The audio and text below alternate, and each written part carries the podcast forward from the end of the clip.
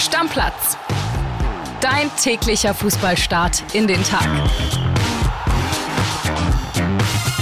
Einen wunderschönen Wochenstart wünschen wir euch, liebe Stammis. Ich bin André Albers und bei mir ist der schönste Behaarte Deutschlands. Ich wollte es auch mal sagen, anstatt schönste Glatze, verstehst du? Nee, verstehe ich nicht. Okay, okay, ankerfrei. Weil ich ja noch Haare auf dem Kopf habe. Genau, das meinte ich damit. Ja, ansonsten glänze ich nicht mit irgendwie Bartwuchs oder spektakulärem Brusthaar. Das ist richtig. Das habe ich nicht. Ja, aber ich freue mich trotzdem, dass du dabei bist. Ich mich auch. Und, Leckerer Einstieg in die Woche, Freunde. Damit auch Hallo von mir. Und dann würde ich sagen, fangen wir an mit Fußball. Und gut lachen hat nicht nur ich heute, sondern haben auch die FC-Fans. Ja. Denn ich habe getippt, der FC gewinnt. Und wenn André Albers mal für den FC tippt, das passiert ja nicht so oft, dann gewinnen die natürlich auch. Also Ja, ich werde dann klar. nicht enttäuscht. Ne?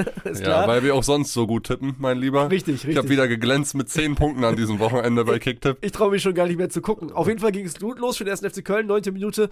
Florian Kainz, elf Meter drin das Ding. Dann gab es den Ausgleich nach 63 von Nico Elvedi. Der aus völlig aus dem Nichts kam. Aus Ne? dem Gar Bis nichts, dahin genau. war Köln also so dominant in diesem Spiel gar nicht erwartet so. Genau, also Ecke Honorar und Elvedi mit dem Kopf, aber der FC kam wieder ins Spiel. Zum einen wegen einer roten Karte für Kone, die man so geben kann, die man hätte vorgestern auch schon so geben müssen in Freiburg, aber auch das Ding war berechtigt, stimmst du mir zu, glaube ich, ne? Ja, dass man sich das nochmal nachträglich über ein VAR anguckt und dann statt Gelb-Rot gibt, ist nachvollziehbar, auf jeden Fall. 76. Keins, ganz kuriose Situation. Den ersten Elfer hat er, was hat er da gemacht? In die Mitte gelupft? Das war ja so ein halblupfer, halb strammer Schuss, Ja. sollte in die Mitte unter die Latte gehen und ja, wird gut, also wird gut pariert, ist gar kein Ausdruck, sondern er steht halt einfach Genau, Nikolas bleibt einfach stehen, aber hatte seine Füße zu weit vor der Linie. Das hat man natürlich gecheckt. Elva wurde wiederholt, beim zweiten Mal kein sicher. 76. 2-1 und dann gab es an der 90. noch Luca Waldschmidt mit dem 3-1.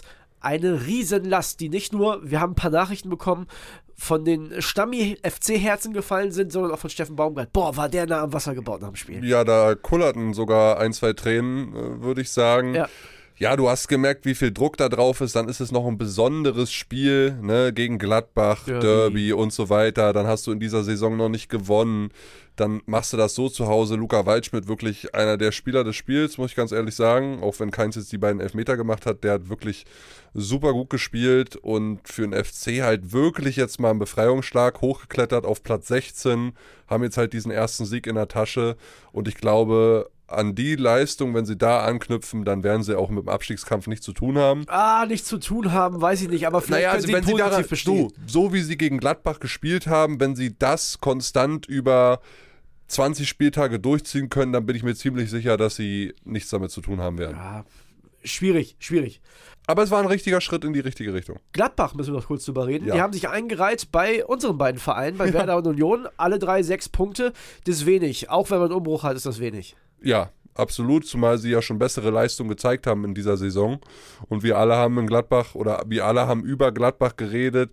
Mensch, schwere Startprogramm und so weiter. Du kennst ja die Gesänge, die wir hier abgelassen haben in Stammplatz und alles gut wird schon noch, aber solche Spiele darfst du dann eben nicht verlieren. Du musst sie vielleicht nicht unbedingt gewinnen, aber du solltest die halt nicht verlieren. Ja, Gladbach einen Sieg bis jetzt nur geholt, drei Unentschieden, viermal verloren. Lass uns zum zweiten Spiel kommen. Und ich habe ja vor der Länderspielpause gesagt, ich glaube, dass Augsburg vieles richtig gemacht hat, weil der Trainerwechsel zur richtigen Zeit kam. Gut, kann man hinterher jetzt immer sagen, die haben das Spiel 5 zu 2 in Heidenheim gewonnen, lagen aber auch zwischenzeitlich 2-0 hinten. Das war ein Spiel, Kili. Ich glaube, so hat sich spätestens dann ab dem 2 zu 2 Jess Torup, der neue Augsburger Coach, das vorgestellt. Das war sehr erwachsen gespielt in der zweiten Halbzeit vom FC Augsburg. Auch eine Leistung, die wir von denen bis jetzt so noch nicht gesehen haben. Und da muss man dann ganz klar sagen, ne, klar kann das auch anders ausgehen. Wie gesagt, Heidenheim führt zwischenzeitlich 2-0. Aber da hat sich der Trainerwechsel ja jetzt schon gelohnt. Ja, absolut. Vieles richtig gemacht, äh, eine gute Stimmung dann mitgenommen jetzt aus diesem Sieg. Und man muss ja wirklich sagen, 2-0 Rückstand und Heidenheim sah bei dem 2-0 schon aus wie der sichere Sieger. Ja. Da hat Augsburg irgendwie gar nichts hinbekommen. Dann kriegst du diesen Anschlusstreffer nach einer Ecke, wo der Spieler ja absolut frei gelassen wird im 16er von den Heidenheimern. Dann machst du innerhalb von zwei Minuten das 2-2, 2-3 vor der Pause.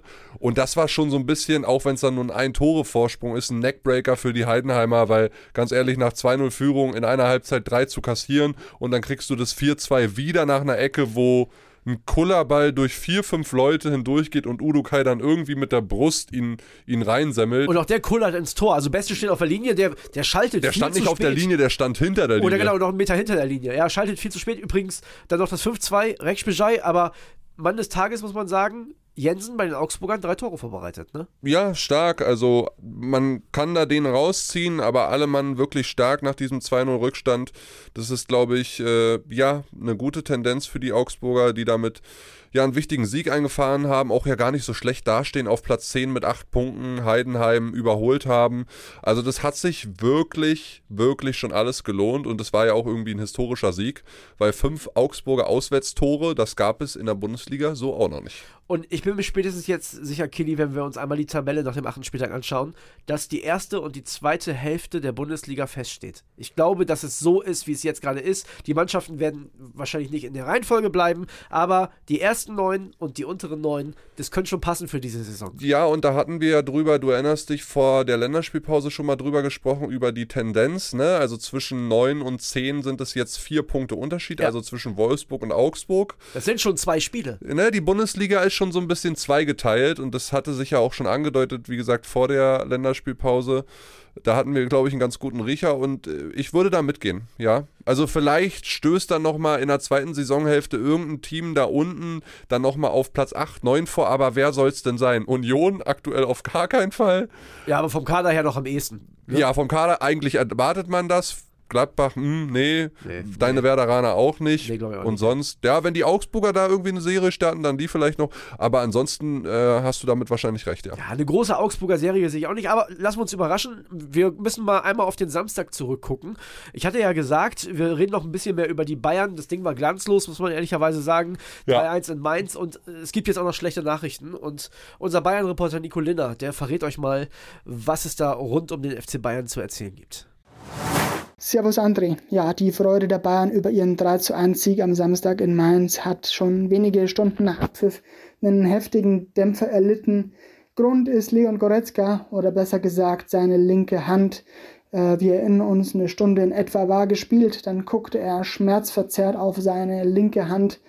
Ähm, anfangs wirkte alles nach einer kurzen Behandlung gar nicht so schlimm, weil er weiterspielen konnte. Zehn Minuten später in etwa waren die Schmerzen dann aber offenbar doch so groß, dass er ausgewechselt werden musste und äh, sofort im Anschluss zum Röntgen gebracht wurde. Am Sonntagnachmittag dann die Diagnose, ein Schock, alles doch schlimmer als im Stadion anfangs angenommen. Es ist ein Bruch der linken Mittelhand. Nach unseren Informationen ist er damit in etwa bis zu drei Wochen raus. Ähm, die Operation hat schon stattgefunden und wie lange dann wirklich raus ist, wird natürlich wie im Fall von Serge Gnabry, der sich den Unterarm ja gebrochen hatte, davon abhängen, wie gut Goretzka mit dem Gips klarkommt, beziehungsweise mit der Versorgung. Gnabry spielt ja oder ist äh, aktuell ja mit seiner Schiene Teil des äh, Mannschaftstrainings. Äh, Das äh, kann dann also um ein, um ein paar Tage variieren. Für Thomas Tuchel so oder so ein Schock. Die Personalsorgen in den letzten Tagen mit äh, kleineren und größeren Blessuren und mit der Anstrengung der Länderspielpause war schon groß genug. Und jetzt mit Blick auf die anstehenden englischen Wochen werden sie nicht kleiner. Goretzka fehlt also nicht nur am Dienstag in Istanbul, sondern auch ein gutes Stück darüber hinaus.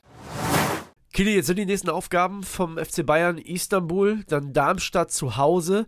Da kann man ja fast schon froh sein, dass es nur diese beiden Aufgaben sind. Ja, aber der vierte Elfte ist wahrscheinlich noch inkludiert Ja. in die Goretzka-Ausfallzeit und das ist ja das große Spiel gegen den BVB.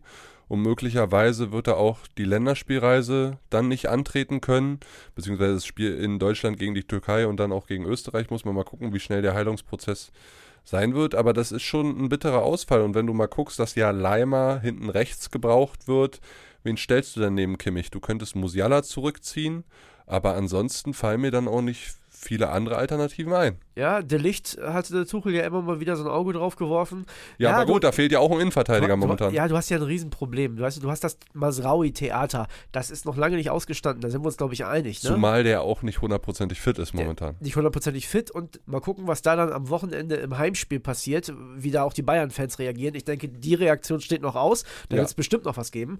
Da dann das große Theater rund um Manuel Neuer, ne, wo sich jetzt immer mehr Torwartgrößen äußern und sagen, ja Mensch, möglicherweise möglicherweise könnte ja auch der Ulreich erstmal weiterspielen, was ich übrigens völligen Quatsch finde. Also ich finde es wirklich Quatsch, weil Sven Ulreich selber, finde ich, hat ein überragendes Interview gegeben, in dem er gesagt hat, ey, ich kenne hier meine Rolle ganz genau, ich weiß es, ich unterstütze Manu, wo ich nur kann und das ist einfach der bessere Torwart und der muss im Tor stehen. Also sorry, viel besser kann man es nicht sagen. Und wenn es sogar der Ulreich selber sagt, weiß ich nicht, warum da jetzt Leute wieder erzählen wollen, da muss ein Ulreich im Tor stehen. Ich bin aber trotzdem gespannt, ob wir das Fass nochmal aufmachen, wenn die ersten ein, zwei, drei Spiele unter Emanuel Neuer nicht so gut laufen. Ja, aber ich habe das mit dem Kollegen Paul Grotenburg schon äh, diskutiert. Der hat nämlich einen Sportbild-Kommentar geschrieben und meinte auch, hier Ulreich müsste drin bleiben.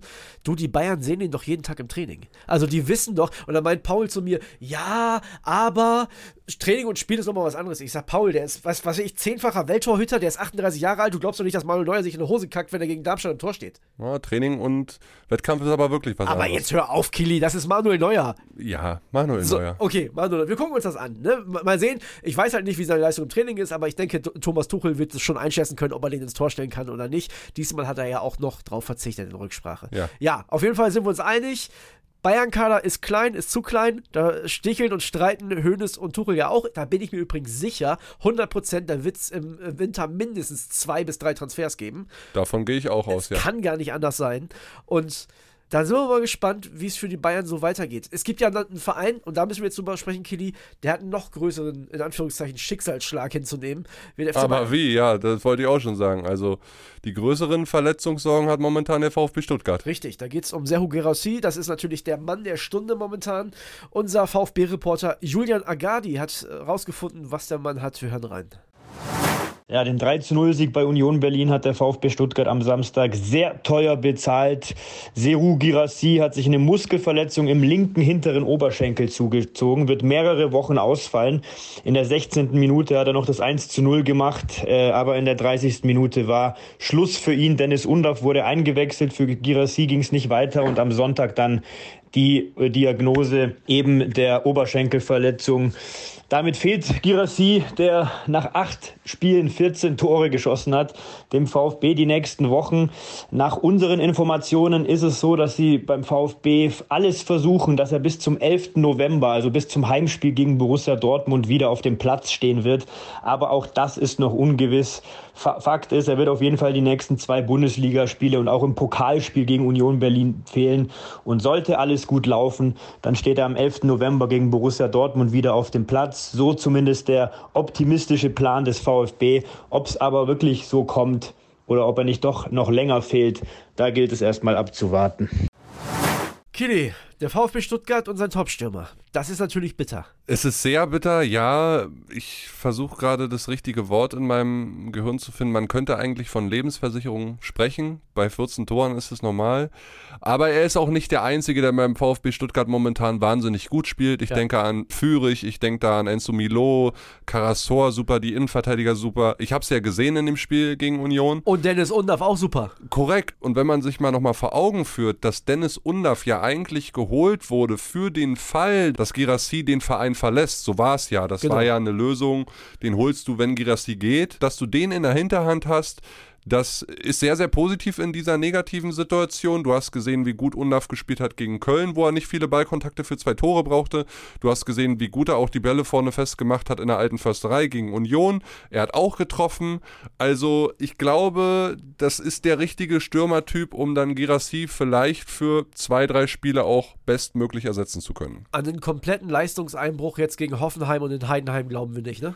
Nein, dafür ist die Mannschaft viel zu gefestigt und dafür ist das, was ich gesagt habe.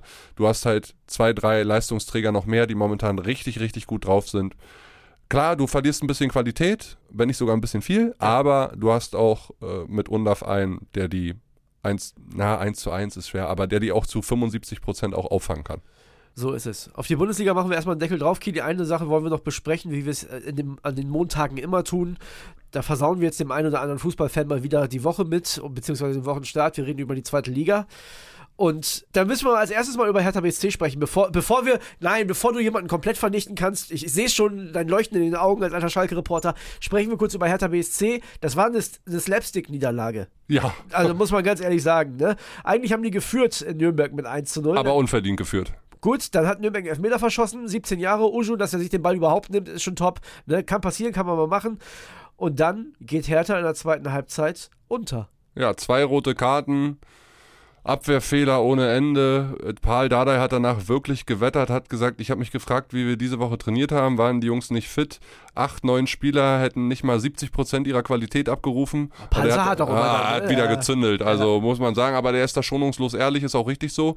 Und Hertha muss man ja jetzt wirklich sagen, es sah phasenweise schon gut aus, du hast auf Schalke gewonnen, es gab ein bisschen Auftrieb, so die letzten zwei, drei Zweitligaspiele auch, aber Platz 11 und schon acht Punkte Rückstand auf dem HSV, der auf Platz 2 den letzten direkten Aufstiegsplatz inne hat, da schon ein Brett nach zehn Spieltagen. Das wünscht man sich am Arena-Ring auf Schalke. Ja, oh, jetzt, jetzt komme ich. Komm, erzähl, Junge, erzähl. Also erstmal, ich hatte ja das große Vergnügen, ich darf ja die Kollegen drüben im achten Stock auch immer ein bisschen unterstützen als Schreiber Ja. und habe die große Ehre gehabt, dieses Spiel zu schreiben. Das war das, glaube ich, erste Schalke-Spiel, was ich geschrieben habe, seit ich nicht mehr Reporter da bin.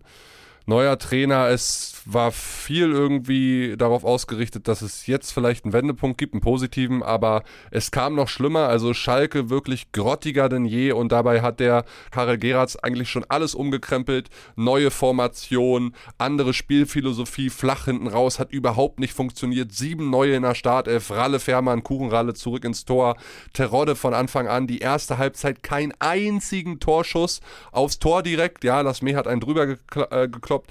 Der KSC hat die phasenweise vorgeführt. Schalke ist sechs Kilometer weniger gerannt. Da frage ich mich, haben die den Schuss nicht gehört? Und so wie du es gesagt hast, beim FC Augsburg ist ja der Trainerwechsel voll, auf, vollends aufgegangen. Bei Schalke 04 ist er jetzt schon verpufft. André, die sind auf Platz 16. Also Relegationsplatz Richtung zweite Liga. Fünf Punkte Rückstand auf einen Nicht-Abstiegsplatz. Zwölf Punkte Rückstand auf einen direkten Aufstiegsplatz. Schalke 04 ist königsgrauer denn je und spielt gegen den Abstieg in die dritte Liga. Das ist wirklich krass. Das ist Wahnsinn. Also, man, man kann es wirklich gar nicht glauben. Und ich will nicht sagen, wir haben es gesagt mit diesen, ah, ich setze die alten Schalker wieder auf die Bank und wir ändern doch gar nicht so viel wie gedacht. Gut, sie haben es spielerisch ein bisschen versucht, dass sich sowas erst einspielen muss, ist klar. Aber so richtig diese harte, durchgreifende Hand, dass die, dass die Jungs spuren, weil sie Angst haben um ihre Plätze in der Startelf, man hat nichts davon. Nein, die Herren Asamoah und den Büskens, den du ja damit ansprichst, Wechsel auf der Bank, die haben sich auch die Hände vors Gesicht gehalten, schon in der 39. Minute. Und wie wenig Hoffnung da eigentlich im Pott noch drin ist, das zeigt ja die Tatsache, dass die Fans und die Ultras von Schalke sind ja wirklich bekannt für geile Stimmung. Zur Halbzeit die 40 Fahnen, die sie mit hatten, eingerollt haben und den Support eingestellt haben.